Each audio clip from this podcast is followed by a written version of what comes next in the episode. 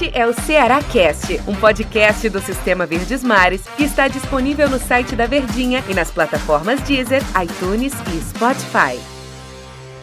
Alô galera, aquele abraço. A gente está chegando aqui em mais um Ceará Cast.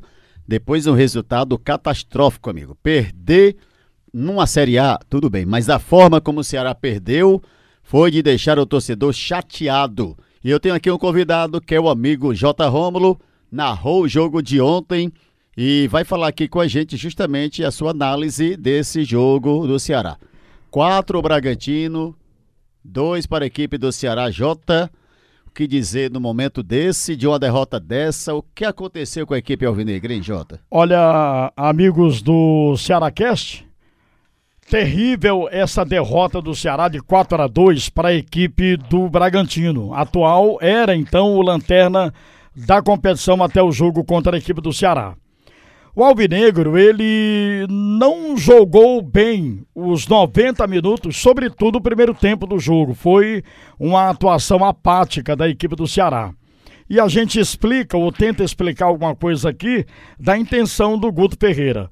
Ceará veio de uma vitória estupenda contra a equipe do Flamengo, foi a Brusque em Santa Catarina, já virando a chave para a Copa do Brasil, jogar contra a equipe do Brusque, teve o resultado satisfatório, 2 a 0 e ficou para jogar contra a equipe do Bragantino em Bragança Paulista. E teve que poupar alguns jogadores, dentre os quais Fernando Sobral, que para mim é imprescindível nesse time da equipe do Ceará Sporting Clube. Um detalhe, Jota, é acerca do Fernando Sobral.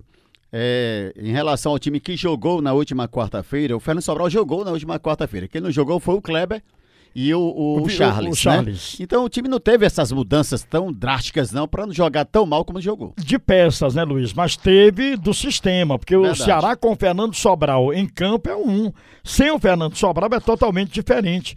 Aliás, o Ceará teve, por exemplo, no setor de marcação, o Charles, que todo mundo sabe do potencial do Charles, e tem sempre um jogador ali ao lado dele, o William Oliveira ou o Fabinho, para poder é, ser mais forte esse sistema defensivo da equipe do Ceará. Não tinha em campo o Fabinho, contundido, William Oliveira no banco, aí o treinador Guto Ferreira, para poupar o Fernando Sobral, colocou o Martan.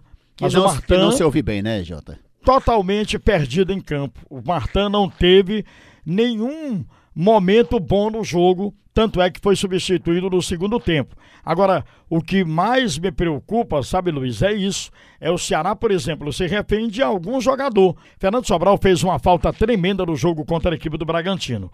Quando ele entrou no segundo tempo, substituindo exatamente ali o Lima e o William Oliveira substituindo o Martão, o Ceará deu uma melhorada. Mas só que já tinha perdido o primeiro tempo foi desastroso. 3 a 1 primeiro tempo. Esboçou reação quando tomou o primeiro gol, o gol do Vinícius, um golaço, né? Do Vina, mas não foi suficiente para poder, é, sabe, encostar no marcador. Foram muitas falhas, falhas de marcação, gols da equipe do Bragantino, assim, com a defesa totalmente aberta, o terceiro gol, primeiro gol, os dois zagueiros da equipe do Bragantino fazendo uma tabelinha pelo alto. Dentro né? da área, né? O Líger para a conclusão do Léo Ortiz. Isso. Foi algo assim horrível.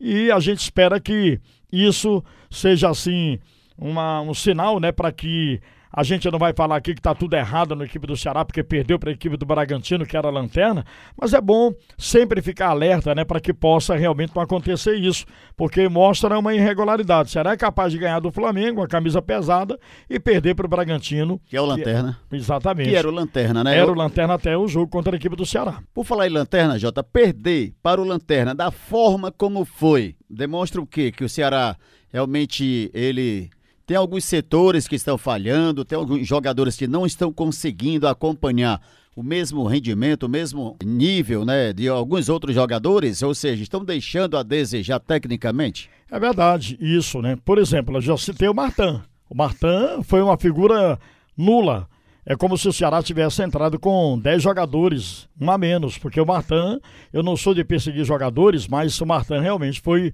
uma figura totalmente apagada. E tem outros jogadores na equipe do Ceará que não têm rendido assim aquilo que a gente espera, né? Ainda bem que nesse jogo O Wesley apareceu, fez um golaço, né? Diminuindo o placar que teria sido 4 a 1 se ele não faz aquele golaço. E possa ser que o Wesley seja uma peça dessa que vai ser é, recuperada, né? Para o decorrer do campeonato, já que ele há muito tempo, inclusive, não marcava um gol, né? Você até Desde citava 2018, né? isso na jornada, desde 2018 que não marcava esse gol. Então fez esse gol, possa ser que dê alento ao jogador para que ele possa voltar com força total a vestir a camisa da equipe do Ceará Sporting Clube. O time está sentindo o cansaço dessa maratona, Jota? É verdade, o cansaço a gente não pode negar, né, Luiz? Veja só, o Ceará jogou contra o Flamengo, repetindo, né? Foi jogar contra o Brusque lá em Santa Catarina, ficou lá no Sudeste, foi para São Paulo pegar o time do Bragantino. Claro que tudo isso aí desgasta, não há tempo para treinar, nem, nem, nem, tempo também para repousar, para descansar, porque são jogos em cima de jogos. É, o Ceará agora tem mais duas partidas, menos mal porque serão em casa, né? O jogo contra o Brusque, o jogo da volta na Copa do Brasil. O Brusque é que vai ter que correr mais por conta do resultado, que ele, ele não conseguiu jogando em seus domínios, perdeu para o Ceará 2 a 0 E aí no domingo tem o Goiás, que teoricamente seria uma equipe a ser vencida pelo Ceará, mas o Ceará vai ter que mostrar muito mais bola do que mostrou nesse jogo contra a equipe do, do Bragantino. O Ceará, o, o Jota, precisa de reforço? Acredito que sim, Luiz. Por tudo isso que eu já explanei aqui, né? Jogadores que não têm dado conta do recado. Então o Ceará tem que ter, ter contratações pontuais para setores. Quem substitui Fernando Sobral no time do Ceará, né? Quem substitui, por exemplo, um, um jogador como o Vina na equipe do Ceará? O Lima entrou também no jogo contra a equipe do Bragantino e não foi aquele Lima de outras partidas que tem não, entrado não no segundo bem, tempo. Né? Não esteve bem. Não esteve jogo. bem. Ele no segundo tempo em outros jogos entrou, marcou até gols, né? E se ouve bem, mas entrando de saída o Lima não deu conta do recado. E eu respondendo a tua pergunta, sim, o Ceará precisa de algumas contratações pontuais para dar uma reforçada, porque são muitos jogos, é uma maratona incansável. O Ceará ainda está disputando a Copa do Brasil e tomara que ele consiga passar pelo Brusque na quarta-feira, dia 23, para seguir ainda nessa Copa do Brasil, mas precisa realmente reforçar seu elenco, porque a gente sabe também que o campeonato do Ceará na primeira divisão é a permanência nessa primeira divisão e não pode dar bobeira e correu o risco né, de ser rebaixado para uma Série B do Campeonato Brasileiro. O setor defensivo, Jota, a gente percebe que o setor defensivo do Ceará é bastante elogiado pela, pela comissão técnica da equipe, até mesmo pela própria imprensa. Mas nesse jogo contra o Bragantino, a gente percebeu que a, a, a zaga do Ceará, ela em determinados momentos estava batendo cabeça total. A bola, e outro detalhe, sei se você notou, você que estava acompanhando e narrando o jogo, é, em alguns lances, o Bragantino tomou a bola por falha do, de jogadores do Ceará ali na entrada saída da área, bola, né? saída Errada, de bola, né? e, e, aí o time começou a, a, a, cometer falhas e eu não lembro agora os quatro gols, mas pelo menos uns dois ou três foram de falhas a, daquela colocação ali, daquela posição dos jogadores do Ceará. É verdade, teve um rebote né, do Parás, que o jogador marcou o gol, o segundo gol, se não falar a memória, foi o Tubarão, Tubarão né? o Bruno Tubarão fez. O primeiro que eu já me reportei sobre isso, é inconcebível que dois zagueiros façam uma jogada, né? Um pro outro, o Lige pro Lebortis fazer um gol.